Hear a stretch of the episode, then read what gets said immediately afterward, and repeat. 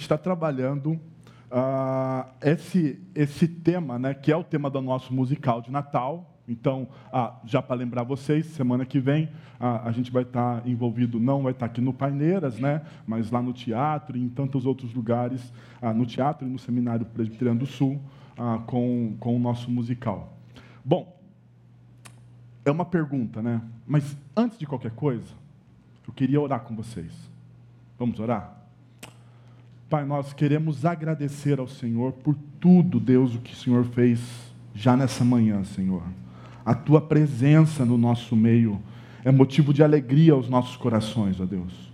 Mas nós também queremos pedir que, em nome de Jesus, o Senhor fale, Pai, poderosamente, através do Teu Santo Espírito, através da Sua palavra, Deus, que seja o Senhor a mover os nossos corações nessa manhã através da tua palavra, Deus. Porque nós precisamos, nós precisamos, nós não, nós muitas vezes, Deus, não confessamos isso, mas nós precisamos da tua palavra. Nós precisamos da tua instrução, nós precisamos ser lembrados de quem o Senhor é e de quem nós somos. Então, Pai, em nome de Jesus nós pedimos isso. Amém. Amém. Gente, esse período aqui de Natal, de final de ano, de festas, é, é um período meio louco, né? Não sei se vocês concordam comigo, parece que vira uma chave na cabeça do ser humano e as coisas têm que ser feitas com pressa, parece que está todo mundo correndo.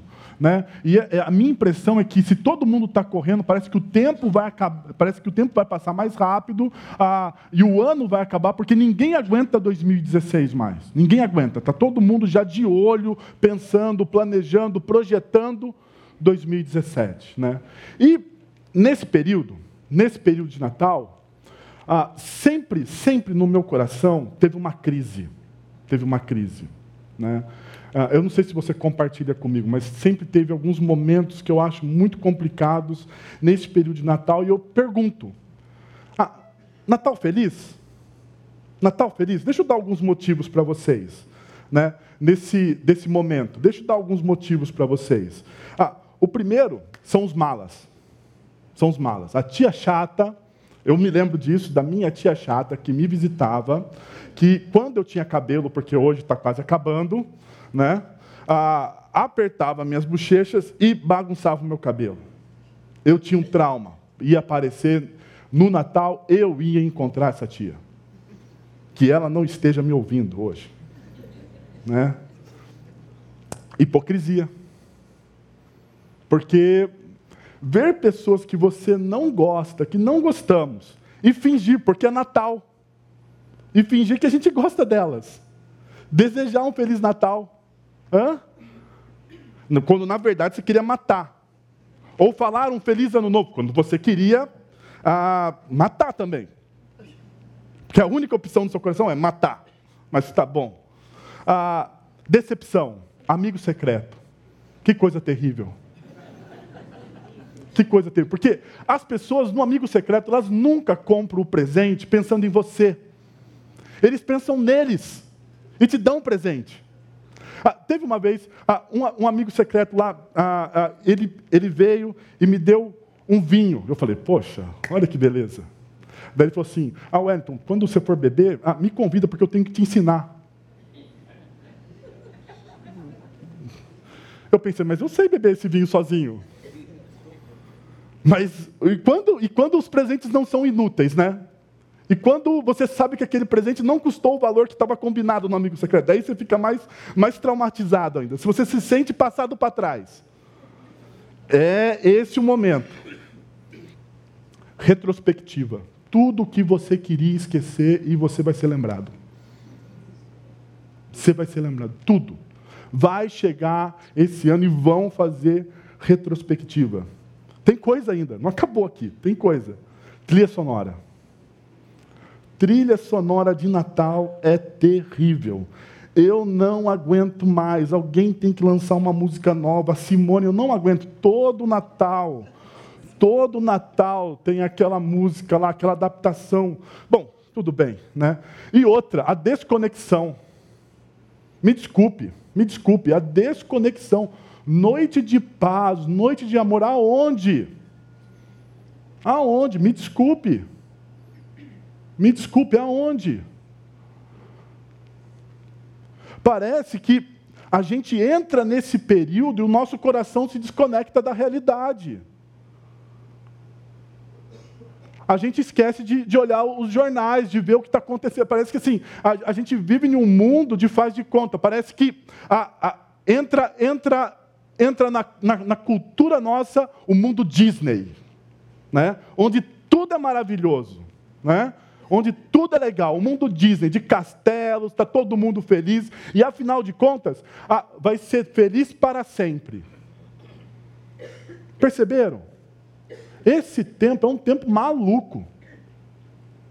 As músicas não fazem sentido algum. O, o Estado está quebrado. servidor público não sabe se vai receber. E a gente vai continuar pagando imposto. A gente não sabe se vai ter presidente. O ano que vem, a gente não sabe.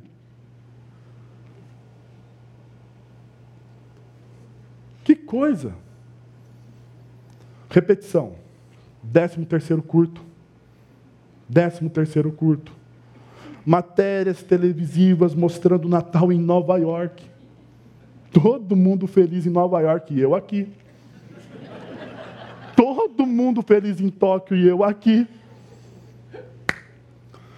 Ah, e reuniões familiares, onde todo mundo vai lembrar aquelas histórias que você se deu mal, vão dar risada da sua cara, né? E você vai ficar constrangido. Eu nunca, nunca levei as minhas namoradas e a minha esposa, da Kathleen, a, quando namorava, depois tudo bem, né? Nas reuniões de Natal, onde eles lembravam isso. Nunca. Bom, o porquê disso tudo? Eu vou, eu vou dizer para vocês. Primeiro, porque parece que na, nessa época o, o, esse momento perdeu a relevância, o seu valor, a sua importância. A gente comemora o Natal, a gente até pensa em Jesus, mas a gente não dá a devida importância. Esse momento também perdeu o seu significado. Porque deveria ser um momento onde a gente parasse, na verdade, não corresse mais do que a gente corre o ano todo, mas deveria ser um momento, esses últimos períodos, esse último período de 2016, deveria ser um momento onde você ah, parasse e falasse assim: poxa, o que, que eu devo fazer para melhorar em 2017? Ah, o que, que eu devo agradecer a Deus? Aonde eu acertei? Aonde eu errei? Deveria ser um momento de meditação, de introspecção. Mas a gente não aguenta ficar sozinho. Nós não gostamos de ficar sozinhos com nós mesmos. Né? Nós queremos a, a multidão, nós preferimos a multidão. E o segundo, perdeu-se o deslumbramento. Não existe expectativa alguma. Nós estamos sem esperança. Não existe emoção.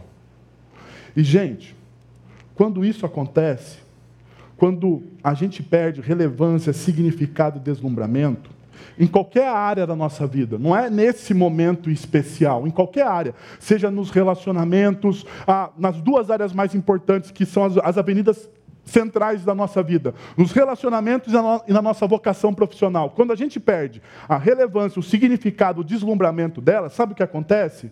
A gente cai na rotina. A gente cai na rotina.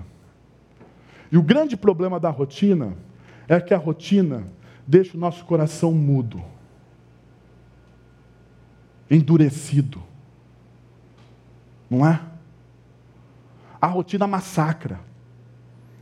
Porque você vira quase que um robô, uma pessoa, sabe? Um, um, um, uma, como se fosse uma fábrica em série. Você faz aquilo porque você tem que fazer. Você perdeu totalmente a paixão, totalmente a emoção. Você está nesse negócio, ah, você está nesse relacionamento, você está nessa profissão porque você tem que estar. Tá.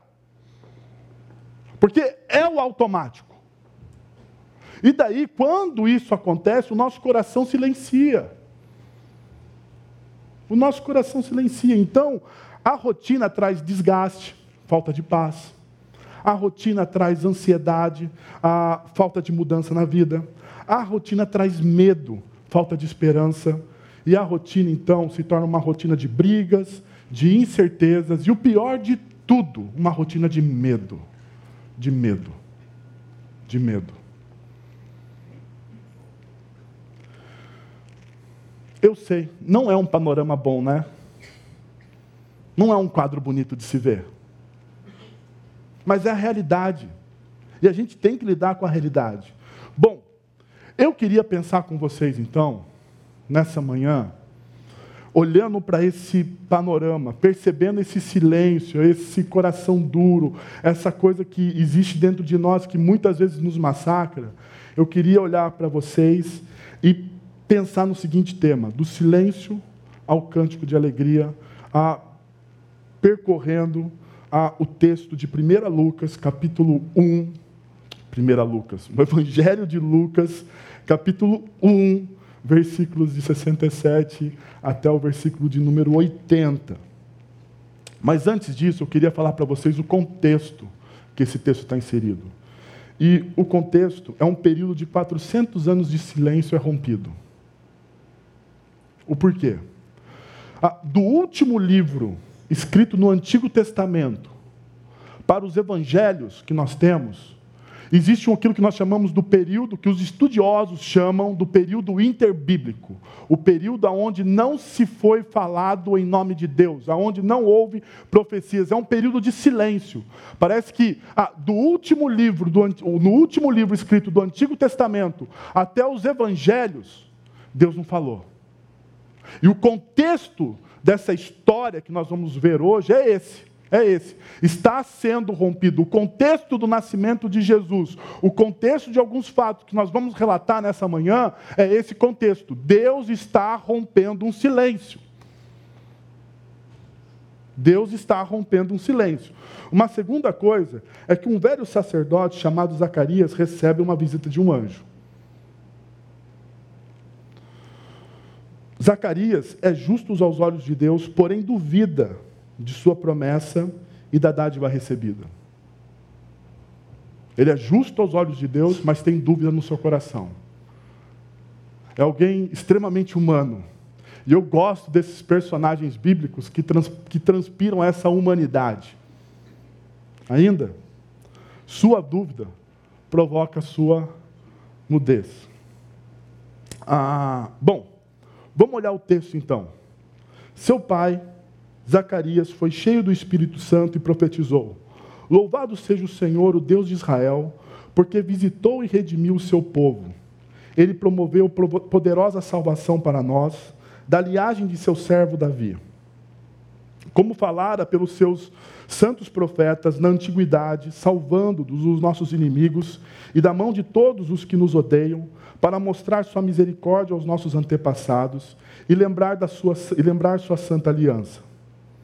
O juramento que fez ao nosso pai Abraão, resgatar-nos da, da, da mão dos nossos inimigos, para servirmos sem medo, em santidade e justiça, diante dele todos os nossos dias. E você, menino, será chamado profeta do Altíssimo, pois irá diante do Senhor e lhe preparará o caminho para dar ao seu povo o conhecimento da salvação, mediante o perdão dos seus pecados, por causa das ternas, das ternas misericórdias do nosso Deus, pelas quais do alto nos visitará o sol nascente, para brilhar sobre aqueles que estão vivendo nas trevas e na sombra da morte, e guiar os nossos pés no caminho da paz. E o menino crescia e se fortalecia em espírito, e viveu no deserto até aparecer publicamente em Israel. Nós olhamos então, antes de ler o texto, o contexto da história. Agora existe um contexto do próprio texto, um contexto específico, que a gente tem que fazer uma pergunta quando a gente lê um texto dentro dos evangelhos ou, qualquer, a, ou qualquer texto dentro da Bíblia. Qual é o estilo literário? O estilo literário desse texto, para vocês já perceberam na montagem a, que foi mostrada, ele é uma poesia. Ele é uma poesia, ou seja, ele é um, uma composição musical e ele reflete naquele momento, vocês lembram? 400 anos de silêncio, Deus não está falando. Reflete então o quê? Uma explosão de alegria. Alguém que teve um encontro ah, com Deus. Então Zacarias, ele está ah, nesse, nesse sentimento. Esse é o sentimento carregado, é esse o sentimento que carrega esse texto. Quais são os temas? Quais são os temas? Nós encontramos dois temas nesse texto. No verso, no verso 68, a, a alegria por uma visita. Que eu gostaria de dividir assim. a alegria por uma visita. E no verso 76, a alegria por um legado. Então veja comigo o primeiro tema que nós encontramos no texto ah, em que acabamos de ler. A alegria por uma visita. Louvado seja o Senhor, o Deus de Israel, que visitou e redimiu o seu povo. Que visitou e redimiu o seu povo. Essa palavra visitou aqui, ela é carregada de, de, de, de significado. No seu original, ela mostra o seguinte: ser responsável, ter cuidado e prover. Parece, parece que ah, os olhos de Deus se voltaram novamente para Israel. A ideia que essa palavra dá ah, é que Deus, é, o, eles se sentiram um tanto quanto esquecidos. Naque, e nesse momento, Deus olha para Israel. Então é uma palavra muito forte que Zacarias está usando aqui. Deus me visitou, Deus ah, se tornou responsável pelas minhas dores, Deus está cuidando de mim, Deus vai prover o meu livramento. Essa palavra, visitar, prover, cuidar, ela não vem, ah, ela vem também acrescida de algo, né? porque tem o E, e esse E no grego é um kai, é uma partícula de adição de ideias, então ele vem com a ideia do redimiu. Ele não só visita, mas ele também redime, ele resgata, ele livra e ele traz redenção. E é interessante que, essa, que, esse, que esse princípio que Zacarias está expondo aqui, de visita e de, e de, e de redenção, é, uma, é um princípio que está no Antigo Testamento. É um princípio que está no Antigo Testamento. Então, nós, nós observamos isso em Êxodo capítulo 3, versículo 16, que diz o seguinte: Vá, reúna as autoridades de Israel e diga-lhes: O Senhor, o Deus dos seus antepassados, o Deus de Arão, de Isaac e Jacó, apareceu a mim e disse: Eu virei em auxílio de vocês. Eu visitarei vocês. Eu vou visitar e vou redimir. A ideia, o princípio aqui, a tradução não está igual, mas o conteúdo da ideia é a mesma pois vi o que lhes tem sido feito no Egito. Ah, é interessante que existe um paralelo aqui. Existe o período de silêncio ah, de 400 anos, do período interbíblico que eu comentei com vocês, mas também, nesse momento, existe um período ah, aonde de quatro, quase 400 anos de cativeiro do, do, povo, do, povo, do povo judeu no Egito. Um outro texto que também revela isso é Ruth capítulo 1, versículo 6. Quando Noemi soube em Moabe que o Senhor viera em auxílio do seu povo, dando-lhe alimento, decidiu voltar com, sua, com suas duas noras para a sua terra, quando o Senhor viera em auxílio do seu povo. Fazendo o quê? Provendo. Perceberam? A visita quando usa-se esse termo, Deus está visitando, ele vem carregado com essa ideia de redenção. Deus está visitando para libertar o povo de, de, do, uh, do, Egito. Deus está visitando de novo Israel em Ruth para prover o seu alimento. Para prover o seu alimento. Quando nós olhamos o nosso texto que a gente leu, a gente percebe então um paralelismo. Lá nos versos 76 e 79. Olha só. Porque visitou e redimiu o seu povo. E daí a ideia se repete: pelas quais do alto nos visitará o sol nascente. Pela quais do, do, do, alto nos visitará o sol nascente, para brilhar sobre aqueles que estão vivendo nas trevas e na sombra da morte. É interessante que a ideia de trevas e sombra da morte aqui é uma metáfora é aqueles que são ignorantes a respeito de Deus, aqueles que não conhecem, que não entendem, o que não percebem a ação de Deus na história. Quem não conhece, quem não entende e que não percebe a ação de Deus na história, ele vive aonde? Nas trevas, é o que a Bíblia diz. Eles estão imersos nas trevas. Porque a única possibilidade de luz é Cristo Jesus, porque os evangelhos dizem isso. O próprio Jesus diz isso: Eu sou a luz do mundo. Eu sou a luz do mundo. Ou seja, ah, o que Zacarias está dizendo aqui, ele está fazendo uma relação entre o passado entre o passado e entre o futuro messiânico. Aquilo que Deus está fazendo na história. A história não está solta para Zacarias, a história está nas mãos do Senhor. Então ele olha, ele fala: Deus está redimindo o povo. Deus, na sua história, sempre redimiu o povo, nunca se esqueceu dele, e Deus está providenciando uma, uma, uma, uma renovação completa através de Cristo Jesus. Apesar de que talvez Zacarias não tivesse isso muito claro na sua mente, mas ele já percebe isso, porque se nós lemos os textos, o, o, o contexto maior do texto, nós percebemos que Zacarias, cheio de quê? Do Espírito Santo. Cheio do Espírito Santo, ele começa então a escrever. Cheio do Espírito Santo, ele começa então a perceber o que Deus está fazendo na história. Sabe por quê? Muitas vezes nós não conseguimos perceber o que Deus está fazendo na história, porque o nosso coração não está cheio do Espírito Santo.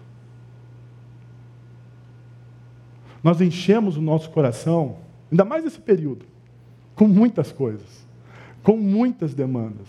Mas nós esquecemos de encher o nosso coração com a coisa mais preciosa que, Cristo, que o sacrifício de Cristo Jesus deu para nós a ação do Espírito Santo, porque é isso que a palavra de Deus nos ensina. A partir do momento que você confessa Cristo Jesus como Senhor e Salvador da sua vida, a, a Bíblia diz que o Espírito Santo cria um selo e vem morar no seu coração. Ok. Mas a Bíblia também nos ensina que nós devemos dar espaço para que, esse, para que o Espírito Santo trabalhe no nosso coração. Mais para frente a gente vai ver um pouquinho disso. Mas perceba uma coisa que o texto, ah, que essa, ou que esse paralelismo, ele tem adoração, graça e consequência. Olha lá. Ele, louvado seja o Senhor, o Deus de Israel. Mostra graça, ele louva a Deus, ele adora a Deus, porque ele percebe a sua graça, por causa das ternas misericórdias do nosso Deus. E daí no final, a consequência da adoração e da graça, que é guiar os nossos pés no caminho da paz. E a pergunta que a gente tem que fazer é como? Como o texto me indica que Deus guia os meus, os meus pés no caminho da paz? Como? Simples. Olhando para o texto, a gente percebe isso. Toda iniciativa é de Deus. Ele é o, o protagonista. Olha o que o texto diz. Ele promoveu poderosa salvação para nós. Perceberam a profundidade? Perceberam? Ele promoveu. Quem promove? Deus. Você faz o quê? Você faz o quê? Hã? Usufrui. Você recebe. Eu sei, a nossa espiritualidade legalista, a minha, acha que eu tenho que fazer algo para Deus. Eu tenho, eu tenho, eu tenho que ah, ah, fazer as disciplinas espirituais, eu tenho que ah, talvez, ah, sei lá, fazer um voto, não sei, não sei. Você tem as suas manias aí espirituais, assim como eu tenho as minhas. Mas a palavra de Deus ensina que eu não preciso fazer nada. Ele é o protagonista da história. É ele que promove. Ah, o texto mais conhecido das Escrituras, João capítulo 3, versículo 16. A gente adora João capítulo 3, versículo 16, mas ao mesmo tempo que nós gostamos de João capítulo 3, versículo 16, essa verdade é difícil de entrar no nosso coração. O que, que diz João capítulo 3, versículo 16? Porque Deus tanto amou o mundo que deu seu Filho unigênito para que todo o que nele crer não pereça, mas tenha o quê? Vida eterna. E Deus tanto amou o mundo. Daí você tem que fazer a mesma pergunta. A mesma pergunta. A mesma pergunta. Quem está promovendo o amor? Deus. O que, que você fez? Nada. Sabe por quê? Porque Deus me amou antes da fundação do mundo. Deus me amou antes da fundação do mundo. Eu não preciso fazer nada. Não tenho o que fazer. Eu não preciso fazer. É lógico, isso é altamente desconfortável, porque a gente, a, apesar da gente adorar a ideia da graça,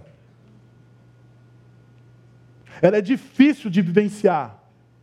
Porque eu acho que, na minha, na minha lógica, eu vou sempre ficar devendo algo para Deus. Porque Ele fez tudo por mim. Então eu estou em dívida com Ele, Ele fez tudo. Ele não, ele, ele eu sei, Deus não está me pedindo nada, mas na minha lógica, na minha mente, eu estou achando, eu preciso fazer algo para Deus, eu preciso fazer algo para Deus, eu preciso fazer algo para Deus. Eu vou dizer o que você precisa fazer. A única coisa que Ele pede que você faça é que eu adore. A única coisa. A única coisa que Ele pede que você faça é que você se relacione com Ele, porque adoração é relacionamento. Adoração não é isso que a gente está fazendo aqui. Isso aqui é uma parte da adoração. Isso aqui não é o total da adoração. Se reunir em comunidade é muito importante. Participar de um grupo pequeno é muito importante. Mas isso é parte da adoração. O que é adoração? É uma vida integral de relacionamento com Deus. E é isso. E é isso. Perceba que é tanto Ele que promove a salvação que no versículo 71 diz: salvou-nos dos nossos inimigos e da mão de todos os que nos odeiam.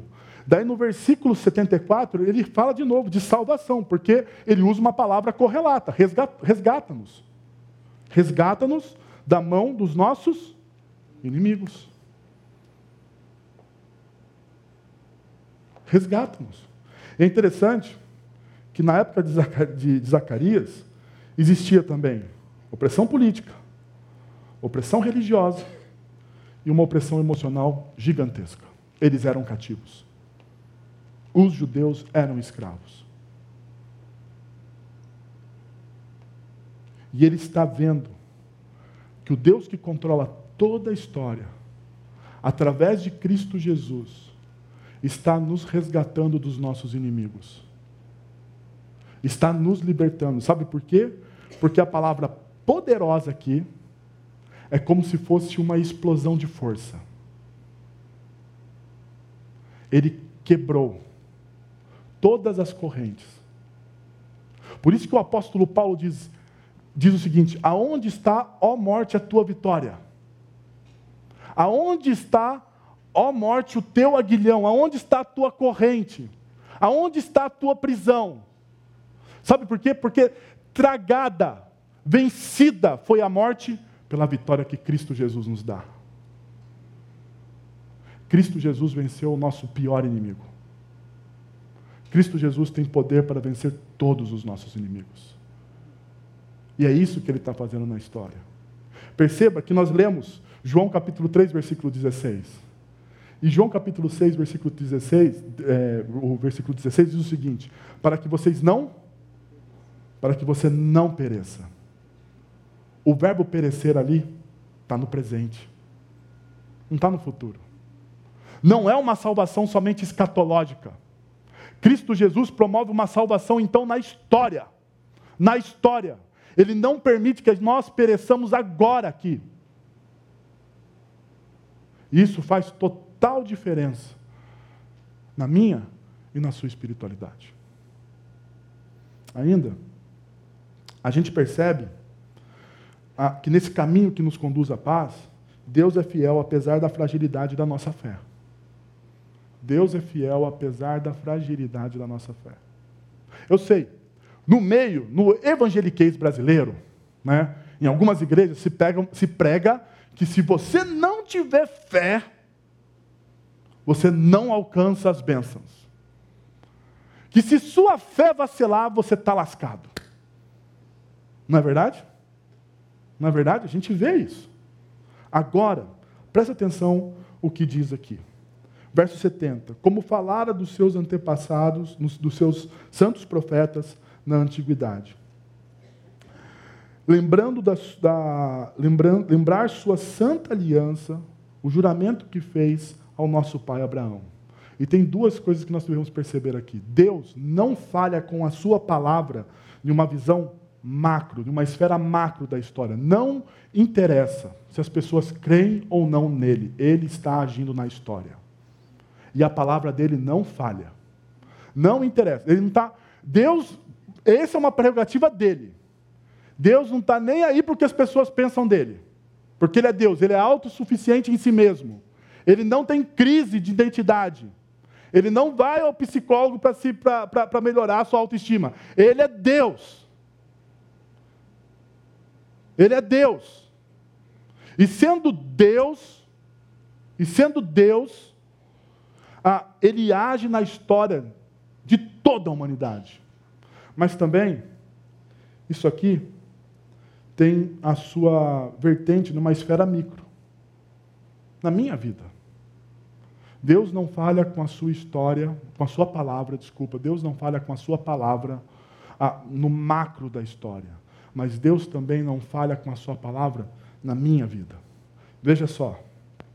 Deixa eu mostrar alguns lances, alguns flashes da história de Zacarias, que, que é relatada no capítulo 1 do Evangelho de Lucas. Ah, primeiro, uma constatação: a gente tem que olhar para a vida desse homem. Ah, olha, o que, olha o que diz o versículo 5 e 6 ah, de Zacarias. Um sacerdote chamado Zacarias, sua, a, sua mulher era das filhas de Arão e se chamava Isabel. Ambos eram justos diante de Deus, vivendo irrepreensivelmente em todos os preceitos e mandamentos do Senhor. Quem era Zacarias e sua esposa, Isabel? Eles eram homens, homem e mulher, justos, não é? É o que o escritor está dizendo. Eles eram o quê? Irrepreensíveis insíveis. Olha só. Você fala então, esse cara, ele tem uma fé inabalável, não é? Hã? Ele tem uma fé inabalável, porque olha, é, o próprio escritor bíblico está dizendo, eles eram justos, caminhavam em, em santidade, em verdade, e eles obedeciam todos os preceitos da lei, dos mandamentos. Eles eram alguém, pessoas dirigentes na lei. Bom, vamos continuar aqui. Uma situação irreversível. Veja o que o texto diz no versículo 7. E não tinham filhos, porque Isabel era estéril, sendo eles avançados em quê? Em dias. Não tem o que fazer. E naquele tempo, dentro da cultura judaica e da espiritualidade judaica, nos seus nos seus meandros, não ter filho era uma vergonha. Não ter filho, alguns rabinos interpretavam isso como um castigo de Deus para aquele casal. Talvez a Zacarias e Isabel nunca ouviram isso é, de frente, mas imagina só numa comunidade as pessoas olhando para eles assim: ah, mas por que será que eles nunca tiveram filhos? Ah, Deus Deus Deus está punindo eles. Eles têm uma vida de pecado. Alguma coisa está errada. Algum problema. Talvez eles não enfrentaram um preconceito ah, visível, latente, mas um preconceito talvez subversivo. Bom, um fato extraordinário. Um fato extraordinário. Olha o que acontece nos versículos 11 e 12. Então um anjo do Senhor apareceu a Zacarias à direita do altar do incenso. Quando Zacarias o viu, perturbou-se e foi dominado pelo medo. Presta atenção. Então, Zacarias está no seu trabalho. Ele é um sacerdote. Era o dia dele de entrar no Santo dos Santos. No Santos dos Santos só entra uma pessoa por vez. Um sacerdote não pode entrar mais do que um. Então ele entra, e naquele lugar não podia ter ninguém que não fosse da linhagem sacerdotal. Então ele entra, e quando ele olha para o altar, o que, que ele vê? Um anjo um anjo. Você já viu um anjo? Eu não vi. Nunca vi. Sério? Nunca vi. E também não quero ver. Porque Se o anjo for igual o que diz lá em Isaías capítulo 6, meu Deus do céu, ele tem não sei quanto de altura, sete, seis asas, e não, não deve, não é, eu só digo uma coisa, não é aquele anjo bonitinho que você vê por aí. Não é. Não é. Mas tudo bem. Segue. Ele tem, ele vê algo extraordinário. Ele viu um anjo. Gente, tem um anjo na presença dele, um mensageiro de Deus. Deus está rompendo o silêncio. Deus vai falar com esse cara. E daí? Uma dádiva alcançada. Porque olha o que o anjo diz para ele: não tenha medo. Não tenha medo. Zacarias, sua oração foi ouvida. Isabel, sua mulher, lhe dará um filho e você lhe dará o nome de João ele recebeu a receita completa aqui. Não é? Até o nome do, do, do menino ele ganhou. Ele diz: não tenha medo. Olha, a sua oração, aquela que você fez, aquela que você desistiu, porque já se passou muito tempo. O texto bíblico diz que eles eram avançados em idade. Aquela oração que você até esqueceu foi ouvida, a sua mulher vai ter um filho. O que, que Zacarias fez? Ele creu. Ele creu? Pergunta: você no lugar de Zacarias iria crer? Eu vi um anjo, rapaz. Hã? Um anjo falou com você. Um negócio extraordinário aconteceu. Você iria crer?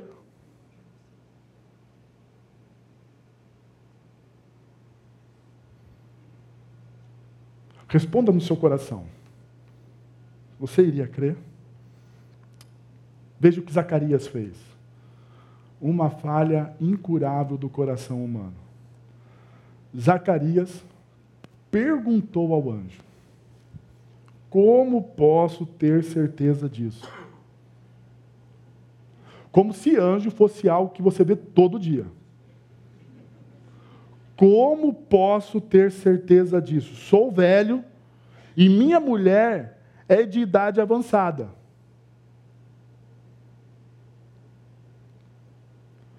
Daí o anjo diz: Não poderá falar até o dia em que isso acontecer. Porque, olha, olha que interessante. Porque você não, não acreditou em minhas palavras. Perceberam? Deixa eu perguntar. Se você visse um anjo, se esse anjo dissesse para você, Deus ouviu sua oração, mas aquela oração justa, não aquela oração que você faz por aí, aquela oração justa. Deus ouviu a sua oração. Deus ouviu você. E Ele vai te dar aquilo que você pediu no tempo oportuno você iria crer? Zacarias é humano. Ele não creu. Ele questionou. Ele achou que não era possível. Ele achou que não era possível. Ele falou: Eu já sou velho. A minha esposa já é avançada de idade. Como isso vai acontecer? Você está maluco? Não pode, não dá mais. Não tem possibilidade. Mas o mais interessante aqui, Deus retira a dádiva. Deus retira a dádiva porque Zacarias não creu. Deus retira a dádiva. Deus diz para Zacarias assim, então o anjo olha e fala assim: Ah, você não quer? Outro quer, então. Tchau. Hã? Deus trabalha dessa forma? De maneira nenhuma. De maneira nenhuma, porque a palavra de Deus é fiel. Porque a palavra dele permanece inabalável, apesar da minha fragilidade. Muitas vezes eu não creio, muitas vezes eu acho que Deus não vai fazer, mas na história ele faz. Sabe por quê? Eu sei, é clichê por aí, mas eu vou dizer: Deus é fiel. Só por isso. Ele é fiel, não a você. Sabe por quê? Ele é fiel a Ele. Não a você. Porque as pessoas acham que Deus é fiel a mim. Não. Deus é fiel porque Ele disse que vai fazer.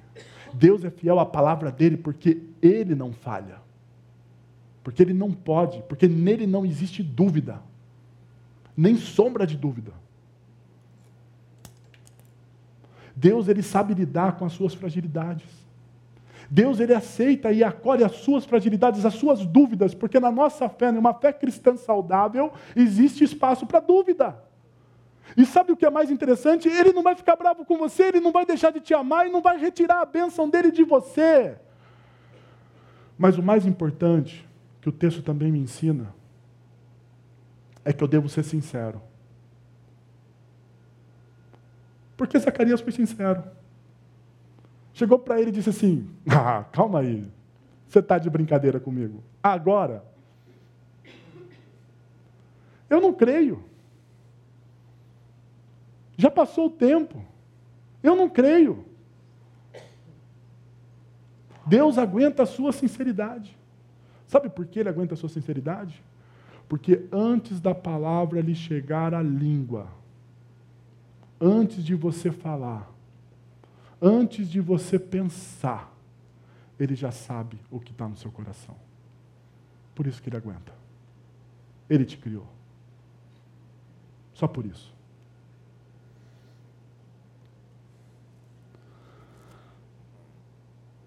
Uma palavra que não volta atrás. A palavra de Deus que se cumprirão, que se cumprirão no tempo oportuno. Deus não volta atrás das suas promessas. Terceiro, um viver sem medo, mas sempre de recomeços. Olha o que o texto diz nos versos 74 e 75. Para o servirmos sem medo, em santidade e justiça diante dele todos os nossos dias. Para o quê? Para o servirmos sem medo medo de errar, medo de ser excluído. O que o texto está dizendo é que nós podemos servir a Deus sem medo. Sabe por quê? Porque uma, uma das coisas que mais paralisa os cristãos, os cristãos, na missão de Deus é a culpa. Sabia disso? É a culpa. A culpa paralisa você. Quando você não sabe lidar com a graça, o medo toma conta. E o medo cria culpa, o medo gera culpa.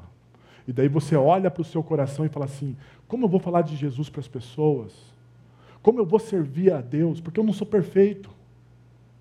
Eu não sou bom o bastante. Ah, deixa eu cuidar dos meus negócios. Deixa eu cuidar de outras coisas. Porque afinal de contas, eu não sou bom o bastante para esse negócio de servir na igreja, para esse negócio de servir a Deus, para esse negócio do evangelho. Porque afinal de contas, deixa eu só ser alguém que, que senta aqui. O que o texto está dizendo é que a partir de Cristo Jesus, a partir do sol que nos visita e dissipa todas as trevas, nós não precisamos ter mais medo. A culpa não existe mais para aqueles que conhecem o verdadeiro Evangelho de Cristo Jesus. E é interessante que então é um viver sem medo, e o texto diz: diante dele todos os dias, porque todos os dias será um recomeço. É a mesma expressão do Salmo 23, versículo 6, que diz: Me acompanharão todos os dias na casa, ah, me, me acompanharão todos os dias da minha vida e voltarei à casa do Senhor enquanto eu viver. Todos os dias é um dia de recomeço. Porque eu não sou mais movido pela culpa. Eu vivo agora na esfera da graça. Mas existe o segundo tema do canto de Zacarias, que é a alegria por um legado. E o verso 76 diz: E você, menino? Zacarias está se dirigindo para o seu filho. E é interessante né, que essa expressão é uma indicação de ensino. Ele vai ensinar o filho a, qual é a identidade dele. Qual é a identidade dele? Ele está dizendo o seguinte: e você, menino, provavelmente esse cântico aqui ah, é um cântico que ficou na família. Todas as vezes eles iriam lembrar, e esse cântico não, foi cantado simplesmente uma vez, mas ele foi cantado várias vezes para que a criança, porque naquela época a tradição era uma tradição oral, a criança ouvisse aquele cântico e percebesse o que Deus estava fazendo na história da vida dele. Então ele diz: e você, menino, uma indicação de ensino. Mas existe uma coisa impressionante no texto, que é uma expressão impessoal. A palavra aqui, e você, menino, não é usada no tratamento de pai e filho. Não é a palavra usual no tratamento do pai e filho. Mas é uma expressão mais impessoal. Sabe por quê? Porque Zacarias tinha um desapego à dádiva recebida.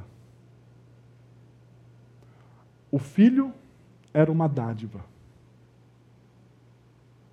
O filho era uma dádiva. Mas Zacarias sabia que aquela dádiva que ele recebeu de Deus não era dele.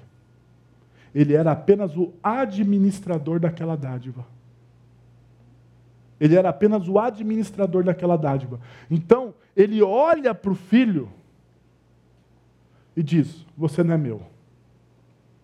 Você é de Deus. Você não é meu, você é de Deus. E aqui é um, é, um, é um ponto interessante. Como você trata, como você trata as dádivas, as coisas boas que Deus dá a você. Como algo seu? Como algo somente seu? Deus me deu, eu não divido com ninguém. É meu. Ou você trata as dádivas que Deus te dá como você sendo o administrador daquilo. Você administra da melhor forma possível aquilo que Deus deu. Para quê? Para as pessoas e para o próprio Deus. Não é meu. Mas tem uma coisa que eu fiquei pensando. Uma segunda coisa. Ah, na noite de sexta para sábado, eu passei uma noite sozinho. O Arthur e a Kathleen, o avô da Kathleen estava um, está doente, e ela foi visitá-lo em Sorocaba. Na sexta pela manhã, a Kathleen foi para Sorocaba e eu fiquei então com a casa só para mim. Eu e a Molly, a nossa cachorrinha. Que estranhamente não fez festa quando eu cheguei em casa. Ah, e quando eu estava estudando esse texto, sem a presença do meu filho, que fala 580 vezes o meu nome, papai, papai, papai, quando eu estou em casa, eu pude perceber uma coisa o quanto ele me faz falta, porque a gente só percebe que as coisas fazem falta quando a gente não tem elas por perto, né? E eu achava que faltava alguma coisa. Eu pensei, quando eu pensei assim, poxa, a Kathleen e o Arthur vão viajar, pô, vou assistir aquele filme no Netflix. Sem preocupação. Mas não rolou. Ah, e daí eu fiquei pensando nele, porque eu estava lendo o texto eu fiz uma pergunta: O que você deseja para o seu filho? Porque Zacarias aqui está ensinando o seu filho João pequeno com o cântico. E eu queria fazer essa pergunta para você, assim como eu fiz essa pergunta na noite de sexta para sábado, para o meu coração. O que, que você deseja para o seu filho? O que, que você deseja? Hã? paz, dinheiro, sucesso. Sucesso. Você deseja, deseja, deseja sucesso? Não é assim? Eu quero que o meu filho seja o melhor na profissão dele. Eu quero que ele seja o melhor. Eu quero que o meu filho seja a X, Y, Z, sei lá qual fator. Qual o desejo para o seu filho? Qual a preocupação que você tem com ele? Zacarias, então, expressa qual o desejo que ele tem para o filho dele, nos versos seguintes.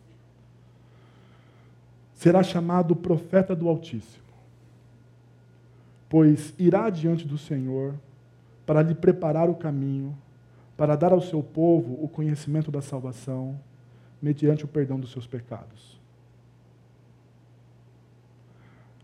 Será chamado profeta do Altíssimo. Eu sei, não precisa gelar a espinha que eu não estou falando para o seu filho virar pastor. Não precisa. Não precisa. Fica tranquilo. O que eu estou dizendo é que o legado, o maior legado que você pode dar ao seu filho, é a sua fé em Cristo Jesus. É a sua fé em Cristo Jesus. Eu sei, você vai olhar para esse texto e você vai pensar: ah, mas Deus deu João porque precisava daquele para se cumprir a profecia. Ok, ok, ok.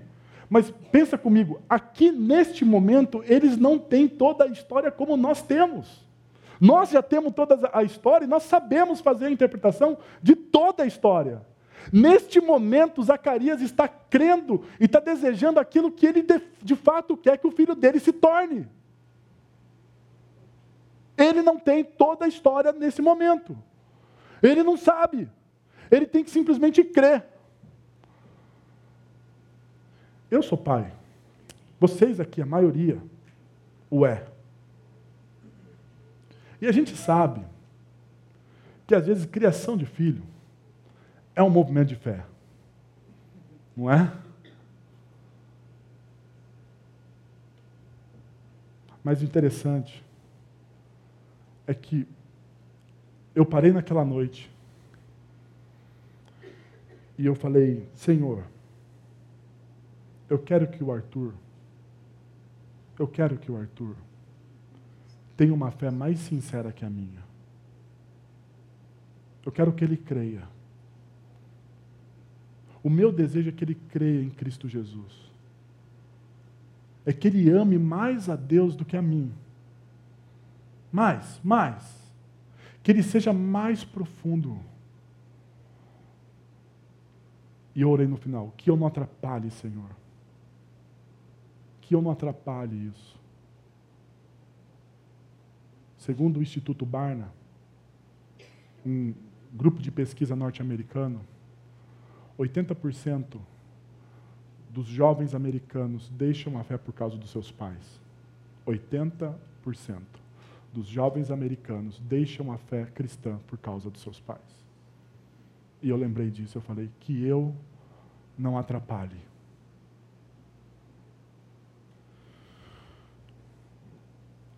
Eu tinha mais uma coisa aqui, mas eu gostaria de encerrar. Eu gostaria que, de convidar você a fechar os seus olhos, a abaixar a sua cabeça. E a pescar ou lembrar de algo que eu falei. Talvez seja da fragilidade da sua fé, talvez seja da relevância, do significado deste momento do Natal. Ou ainda, você tenha que orar pelo seu filho, pelos seus netos, pelas crianças que fazem parte da sua família.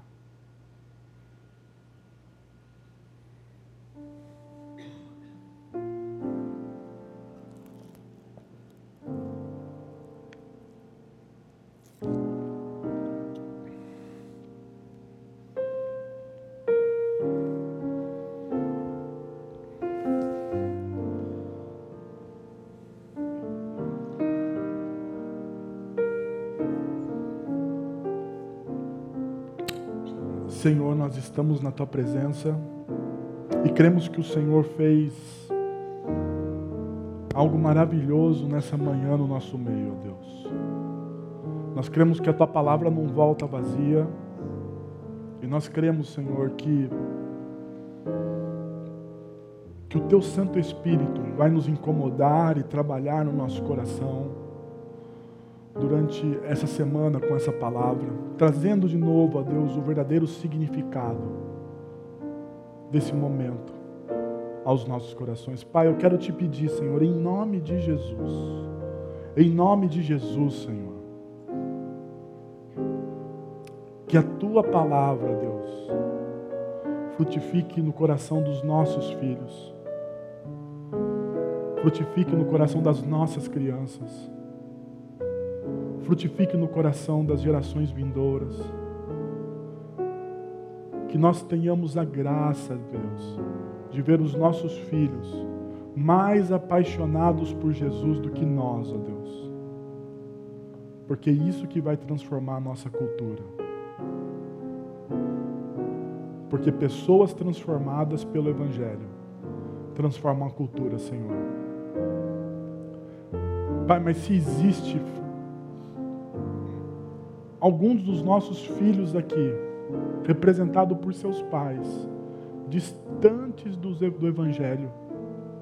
Eu quero te pedir, Senhor, em nome de Jesus, em nome de Jesus, Deus, traz de volta, traz de volta, Senhor, em nome de Jesus. Usa dos meios misteriosos, usa da tua palavra, usa pessoas. Usa, Senhor, em nome de Jesus. É o que nós oramos. Amém.